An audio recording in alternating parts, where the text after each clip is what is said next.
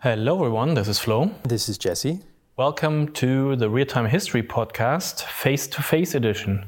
It's the first time in quite a while that me, Flo, the producer from Real Time History, and our host and historian, Jesse, are sitting face to face. It's an honor yeah. and a pleasure. And a privilege. that, that is also true. So, a while ago, we rebranded this podcast and our other profiles into real time history.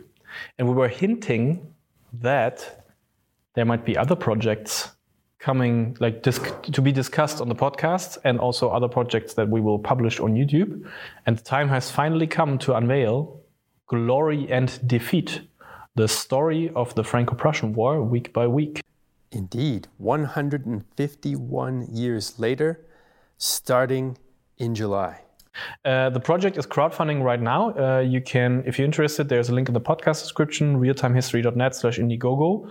Um, as usual with our projects, uh, if we would pitch this to a TV network, uh, they would ask us if we can put Hitler in it and then be done with the discussion. This is a super in depth documentary series. Uh, this will have the most recent and up to date research on the Franco Prussian War. Um, with the 150th anniversary last year, you can imagine that there is a swath of new books, new research in it. Uh, and we're working with a very, very brilliant writing team on this. Who are they, Jesse? Who is our writing team? Yes, we've brought in reinforcements for Glory and Defeat, and not just any, but we have a renowned expert on the topic, uh, Professor Tobias Arand, who works at a German university, and a research assistant who's been working closely with him and has been involved in projects on the Franco Prussian War, Cathérine Pfauth. And they are going to be our guests today for the podcast. So it's kind of an in house team podcast for today. Exactly. Um, we, we thought we uh, get them on the podcast to A, talk a bit more about the Franco Prussian War in general and why it's super fascinating, relevant, and interesting today. And also, so you can get to know them and mm, let's say get a get a small taste an appetizer of what you can expect on glory and defeat. And uh, yeah. Thank you so much for the support so far if you're listening to this and you have supported the project already. Thank you so much if you're listening to this and we've piqued your interest please, as I said earlier, go to realtimehistory.net slash Indiegogo. This project can only exist with uh, your direct support. Like, I'm not, this is not marketing lingo. This is the harsh reality of history documentary productions in 2021. There is no way we can finance this without your support. Or without including the aliens building the pyramids or Hitler escaping in a submarine. And we really don't want to have to do that. So without further ado, here is our interview. Um, if you wanna, if you have any more questions uh, about our writing, about the team, uh, we can think about doing another episode like this. So just put them in the comments or on any, you know, reply to us on any social media profiles.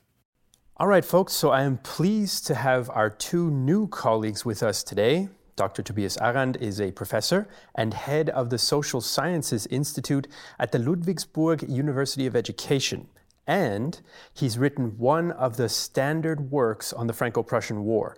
Now, I'll give you the German title first, and then I'll give you the English version after that.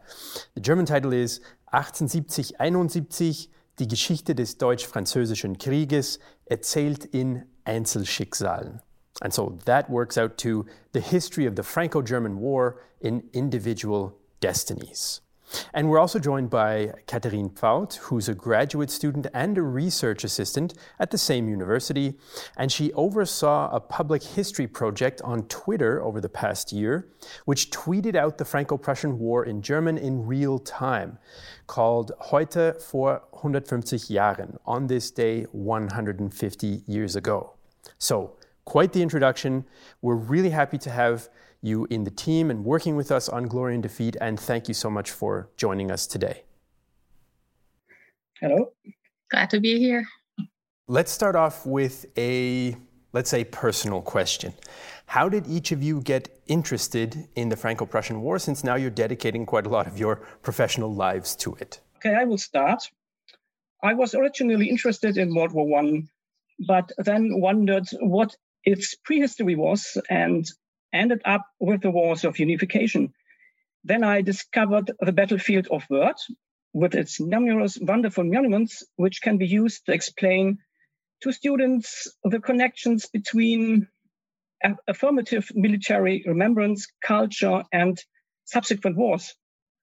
So for almost 20 years now, I have been taking students to the battlefield of Wörth-Fröschweiler and other battlefields such as Sedan and Weissenburg and Metz.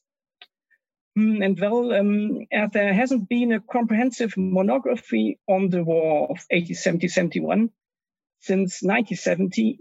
I had the idea that I could do it after all. Well, um, let's put it this way. If you have Tobias as a professor, you basically have two choices. One, be infected by his enthusiasm for the war of 1870 71, or try to avoid his seminars. And obviously, I chose the latter. Um, and especially since the Twitter project we had last year um, about the war of 1870 71, the war doesn't let me go anymore, if you want to put it that way.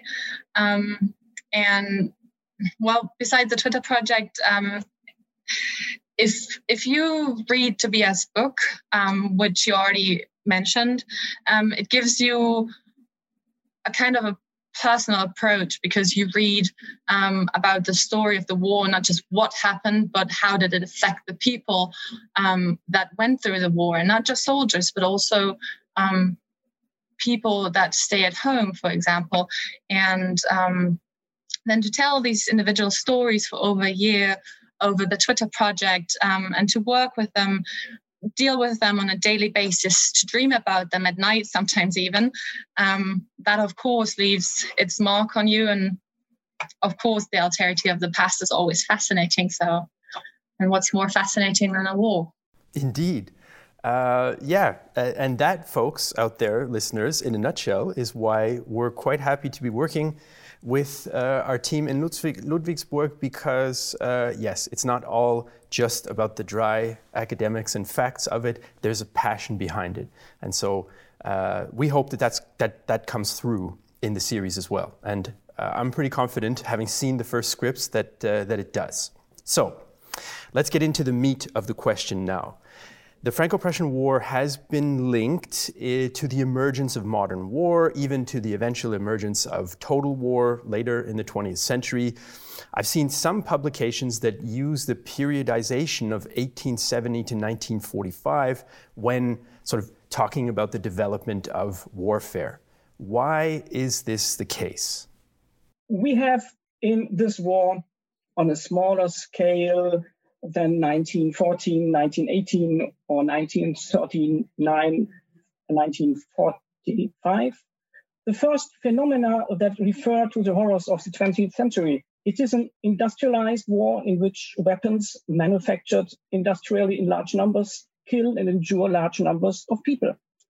We have mass armies at the beginning of the war on the German side conscripts, from September on also on the French side conscripts, here already a form of war is in the offing in which millions of young men are forced to risk their lives for the fatherland and then also die by the millions in the 20th century. In terms of weapons technology, I think too, there are already many signs of the First World War. The mitrailleuse already foreshadows the machine gun on a, a rotary mount to which countless lives were lost in the First World War. Also, in this war, the field gun is already much more significant than the colorful cavalry. The importance of the press and its manipulation, as well as the use of the home front, also points to the 20th century. I think here the total mobilization of all states and social resources is in the offing, as we know it in the First World War, especially at the time of the OHL under Hindenburg and Ludendorff. A final point the emergence of a disgusting, really disgusting chauvinism and a propaganda that no longer wants to recognize the enemy as a human being, but as a something inferior. This development begins especially with the Third Republic in France and has its echo, for example, in the anti-German campaign in 1914.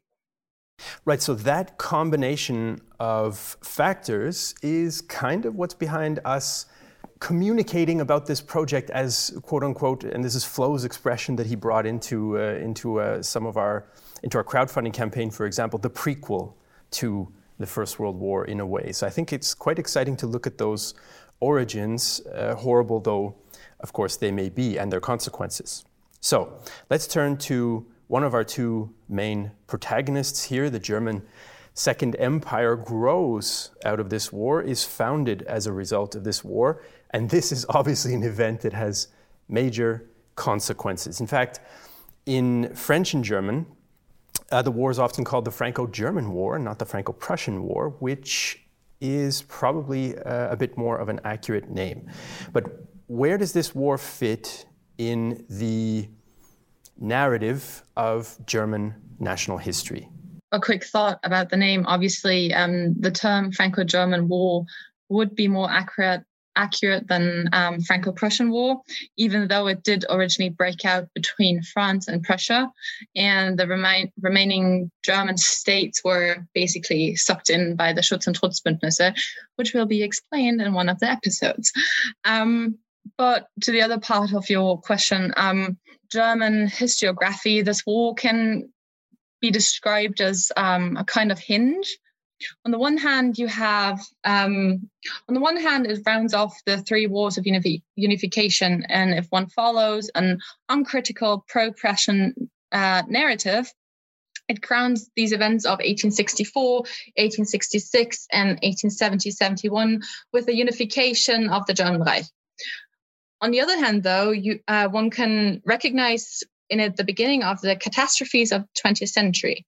Um, it led to militarization both in Germany and in France, and it left behind through the annexation of um, the Alsace and the German speaking part of Lorraine, a first em- em- enemy, I don't know, maybe adversary would be better here. Yeah, probably adversary, that in 1914 again cried out for uh, revenge. And today it is a largely forgotten war in the um, Geschichtsbewusstsein, which you would call it in German. Um, you could probably translate it in um, German historical consciousness. Maybe historical memory as well, yeah. Yeah, that that would probably work. And um, the memory is obviously overlaid by the first, but definitely by the Second World War with the Holocaust and the displacement that, that happened during the war and afterwards, and um, the German division and all of those events that um, just followed those terrible, terrible um, war. So um, I'm not surprised that it's a forgotten war, to be honest, because even though it was a horrible war, um, what came afterwards was much more horrible. so. So kind of maybe the the spark gets overshadowed uh, by the fire in the end, yeah, so to speak. Pretty much, yeah. In that case, let us uh, shift over to the French side for the moment, because of course the war has a massive impact on the development of the French state as well. Uh, the Third Republic ends up being founded, the Second Empire dissolves, and of course, there's then this civil conflict that comes afterward that I still see in my French history Twitter bubble uh, that is still talked about, actually, the Commune. So, where does this war then fit in that grander arc, if you will, of the narrative of French state history?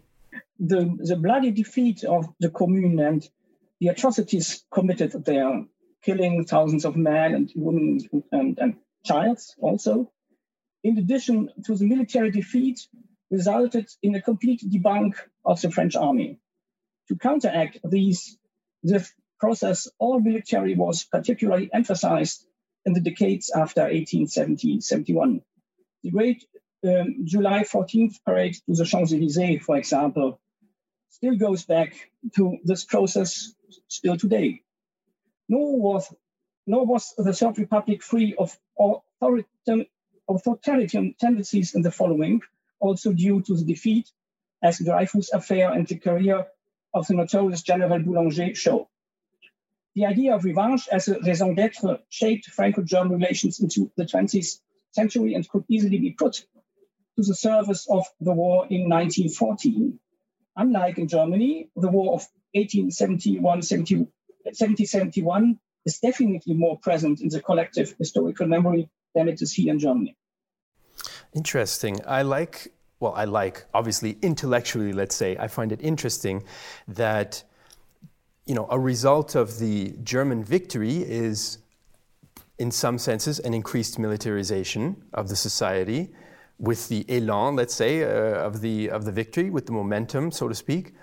And then the response to the loss and the defeat on the French side is also connected to militarization. So all, all roads seem to be leading to, uh, to Rome here, and it's a Rome that's going to not have a good time in 1914. I think we, we kind of started on the, on the meta level for a moment here, talking about national history and development of warfare. But I want to bring us back to a point that you made, Cathérine, about Professor Arand's book, that it concentrates on these individual accounts and individual experiences and that's something we definitely we've tried to prioritize at real-time history in our other projects and so we were particularly glad to see that this is also kind of part of your approach so I want to ask you what are some of the most interesting personal stories that you've both come across in the book and the research for that, but also for the Twitter project as well? And I especially enjoyed dealing with Major von Kretschmann, whose frequent letters to his wife are characterized by bad temper, hatred of the French, whining and whining, and boredom. What is interesting about him is the openness with which he also criticized the German military leadership and thus sets an interesting counter narrative against the heroic stories cultivated afterwards. More personally touching, I suppose, however, are, for example, the reports of Karl Klein, the pastor of Fröschweiler, who describes the horrors of war for his village in all its crassness. I was also touched by the sad story of the death of a little boy told by the famous actress Sarah Bernhardt, or the story of the dead girl laid out on the grounds next to whom the soldier Carl Zeiss, soaked by the rain, had to spend the night. The story that Carl Zeiss tells of a snowball fight between Germans and Frenchmen is also beautiful because here, in the middle of the war, it seemed that a bit of humanity was still possible. This story anticipates the famous Christmas truce of 1914. I found the stories of uh, Sigismund Samuel interesting. Um, Sigismund Samuel, as you can guess by the name, um, he was a Prussian Jew. Um, he came from Berlin and fought for the fatherland, for the Königreich, later than Kaiserreich. And um, obviously, I dealt with him for almost three quarters of a year, almost a year actually. Um, and he tells a story through letters that were published after his death. And those letters, they were written for his little sister, um, which I only learned after quite some time. I thought he was writing to his um, wife to be. Yeah. Um, but apart from a little whining here and there, which can be obviously expected, um, they were mostly very funny and upbeat, but also really profound and seriously written.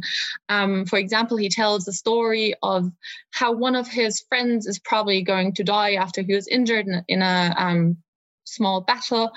And in the same letter, just a couple lines underneath, he tells um, his sister that he's excited to uh, being transferred to the Champagne region because uh, the bubbly is supposed to pour out of rain gutters there. So um, that that was really really fascinating to work with um, and i've i've grown quite quite fond of him to be honest um, then obviously the already mentioned um, Karl Klein was a very very moving to work with not only because um, he tells the story of a civilian with whom the war knocks on the door but also because he describes what happens the day after the battle. Um, he the battle happens on August 6th in uh, Wörth Fröschweiler, and um, have you ever asked yourself how the dead of the battles were buried, or um, what what happened afterwards? I know I never thought about it when I read it. Um, well, I can tell you. Um, it's basically the uh, population that lives there who has to bury the dead. And um, he tells the story of how they put thousands of men, um, French and German, if you want to call them German, even though they weren't technically Germans back then. He tells the story in really great detail and is truly horrific to read. Um, and if you want to read it for yourself, um, the, he wrote it. He wrote it in a book um, called Fröschweiler Chronik, and um, Tobias and the other professor who worked on the Twitter project, Christian Bunnenberg, uh, they just republished his book with annotations um, explaining what the pastor is telling about. And um, there's also very, very, very many gruesome stories in there um, and truly disgusting facts such as purple slime coming out from graves and everything. So, yeah. Um, but obviously, there are also really fun stories kind of to read. Um, there's the story of the Empress uh, Eugenie, which was really interesting because she eventually flees uh, France. And that story is something really worth telling. You could probably make a movie out of it because um, it's just so fascinating. And then uh, in the end, I would have to say Bismarck was actually very fascinating to work with because it went far beyond the usual political genius narrative. Um, and it showed Bismarck, Bismarck as a person who could, for example, throw tantrums better than any two year old um, just to get his way from the king. And the dynamic between uh, Wilhelm I and Bismarck in general is really, really fascinating. So, um, obviously, everyone we worked with was fascinating, but those are the kind of people that really stood out to me. So, the whole range of human experience from bored to digging mass graves when you completely didn't expect to have to do that a couple of days before, right? Especially so digging them in the heat of the summer of 1870, 71, and having exploding horse uh, corpses explode on you. So, as I say, the absolute, even beyond the human experience, into the into the realm of the of the animal world as well. Um, and we want to encapsulate what we can of that in our format, of course, for this uh, film series, Glory and Defeat. Um, you mentioned something in passing, so I want to throw in a, a spontaneous uh, question. I hope that I hope that's all right. Um, you mentioned the difference between the different Germans, let's say, that they're not all Germans back then. Of course, we know Prussia is the main kingdom, let's say, that's sort of running the show, so to speak. But what are the attitudes of some of the southern German soldiers, like Bavarians, for example, who are in their own independent kingdom and now find themselves fighting alongside of the Prussians? Are they mostly gung ho, let's say, about fighting with Prussia, or are they a little bit more reserved, or is it somewhere in between? And they fight under the leadership of the Prussian king. It's important.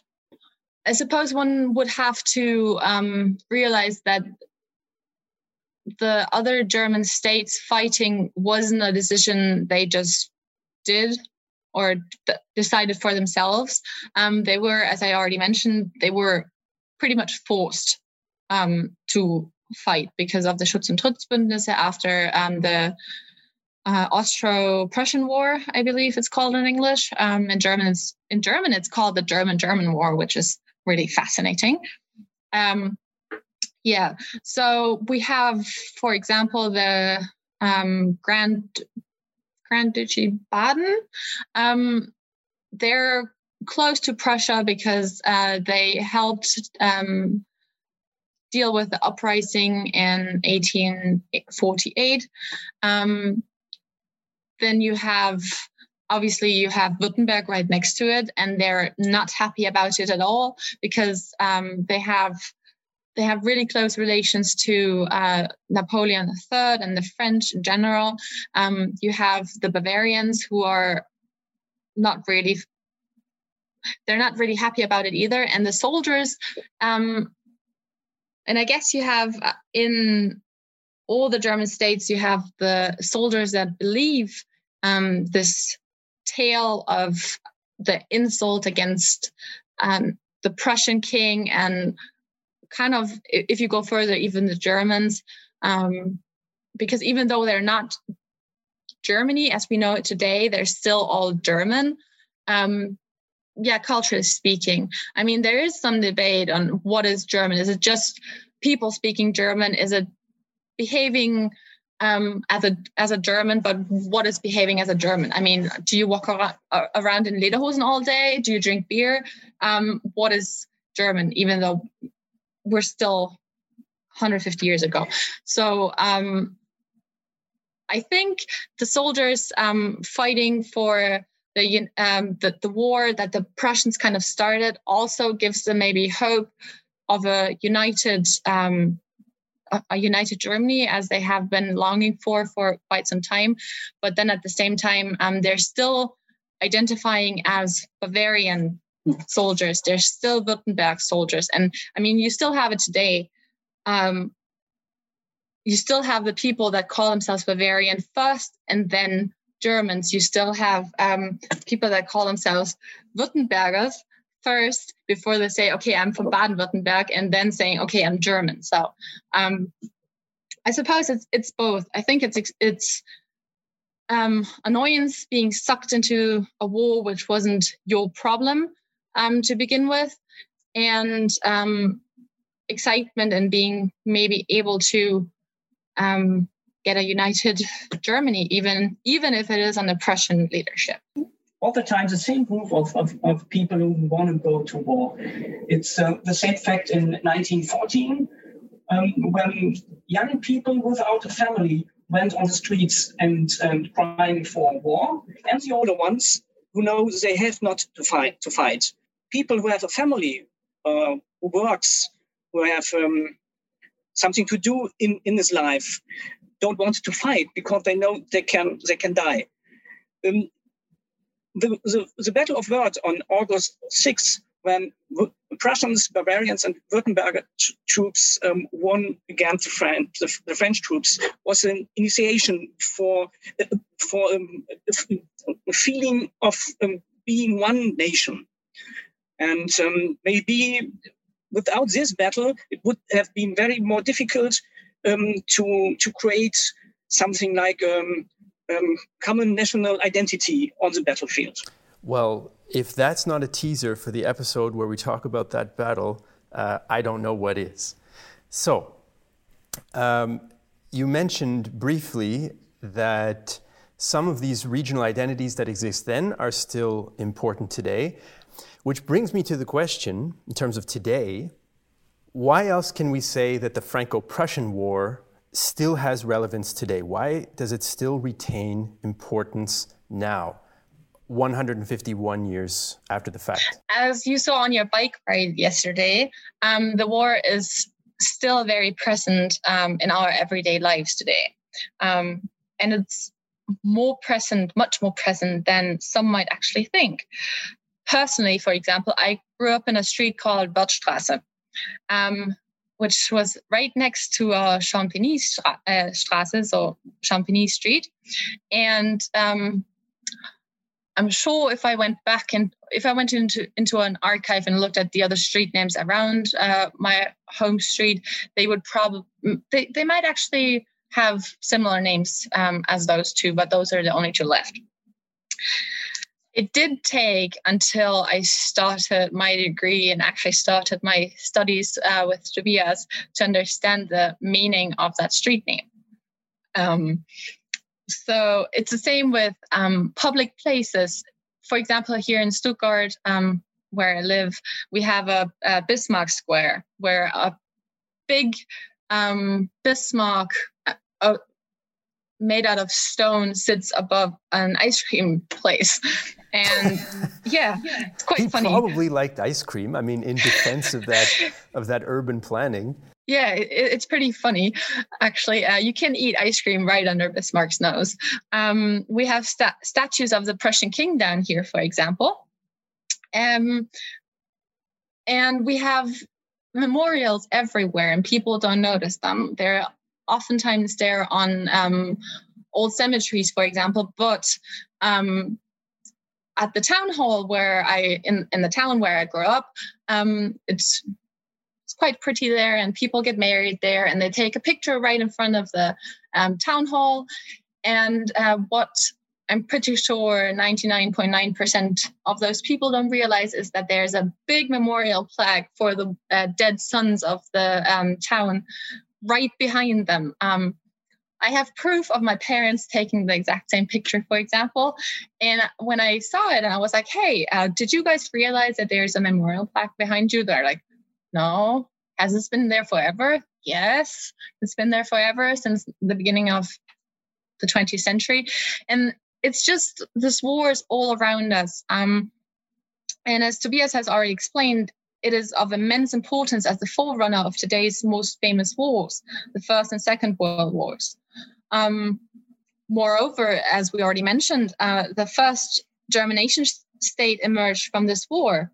Of course, this would have probably happened sooner or later, even without a war, um, seeing as the um, constitution, the constitution of the Norddeutsche Bund already allowed for the uh, southern German states to become a member eventually.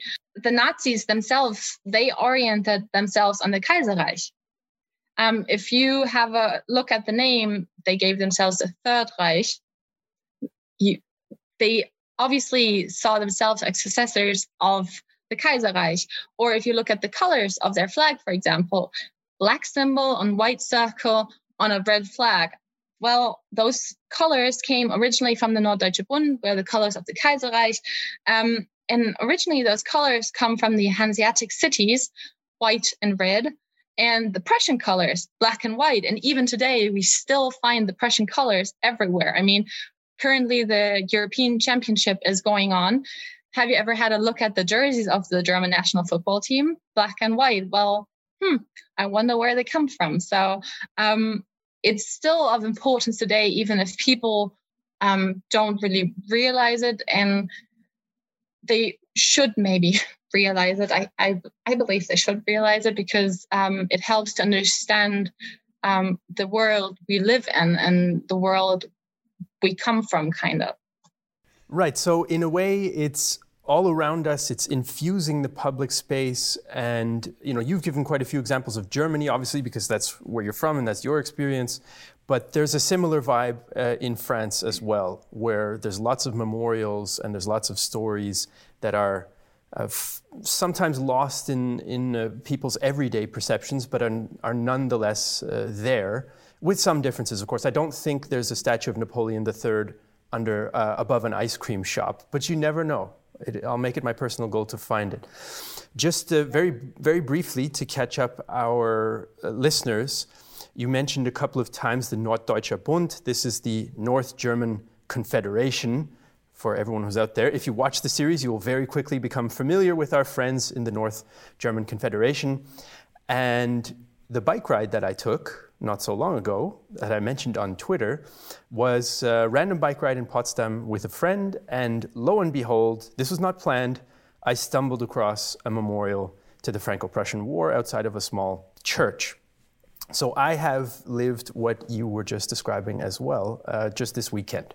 So let us now round off our interview today with uh, another bit of a personal question, let's say. We've already been working together on the scripts, uh, and you've been doing the research for the Glory and Defeat series. We've got uh, probably half a dozen or so, I think, scripts uh, done or in the process of being done at this stage, so we're quite excited about it. What has been the most fun and I may regret asking this, but what has been the most challenging so far for the two of you working on the scripts for Glory and Defeat? Um, obviously, on the one hand, it's very nice to continue to work with the war that, as I already mentioned, you have. You have that you've been dreaming of that i've been dreaming of um, they're usually not not good dreams in all honesty i've found myself in battle scenes far too often. Um, yeah, but despite the dreams, um, you it's a war that you've grown fond of, kind of the people that um, we, told the stories of. Uh, we've grown fond of them, so it's nice uh, to be able to continue to work with them. Um, obviously, Tobias has been working with them far longer than I have, so I suppose that goes for him even more so. Um, in addition, it's fun to find our work process um, that we need because obviously we had a process working for us the last year uh, for the twitter project and now we have to change it up and it's I, I, think the worst worst thing that could happen to you is to be bored. So obviously um, i'm definitely not bored. And um, this this work process is just so completely different. Um, it's much more communicative and well can we call it discussion based i suppose we can. Um, i think so. especially between the two of us. Yeah. And of course playing with the language is always nice. Um, what is challenge- challenging is um, we only have 10 minutes to tell the stories of a week. So that means we have to reduce a lot which is already something we know from the Twitter project, but it goes even further now. Um, and you have to concentrate on what you have to tell so that the viewers who ha- probably don't have much, if any, prior knowledge um, can also understand the events. And in doing so, you always have to do, differentiate between what do I want to tell and what do I have to tell because there's just so much worth telling about this war, especially if you come from a project in which individual fates were told in very small details, like really down to um, what kind of shoes they were wearing, for example. And sometimes it's just really difficult to just to decide what is really important here and what is something I just really want to tell people. So yeah, that's kind of that's that's my biggest challenge. For me, it's fun to to work with Cathérine. and she is one of the best students I, I ever had, I, I guess. And in the meantime, I accept her as a colleague. Um, the biggest challenge for me is, of course, working in English. But that's where, where I come in. Yeah. Yeah, I like to think that, uh, at least so far anyway, obviously there are some teething troubles figuring out how we're going to work together. What's, how do we align kind of our different experiences and, and backgrounds and how we sort of align our vision for, for each episode. But um, I really like the way that the skill sets that all of us here, I mean, not only me, I'm the one sitting in the chair talking now, but of course there's Flo and Tony working behind the camera as well and putting input and illustrating it and then editing it. So, um, so I think that that kind of combo uh, is going to come up with, with a good product for all of our listeners out there. And I hope that now they're so into the Franco Prussian War that you out there, folks, listening to this, are also going to dream of it tonight after listening to this podcast. So I want to thank both of you, Professor Arand and Ms. Pfauth, uh, for joining me today on the podcast. I've really enjoyed the process so far, and I had fun uh, talking to you today. So, well, here's to more glory and defeat. Let's put it that way. Thanks again for joining us.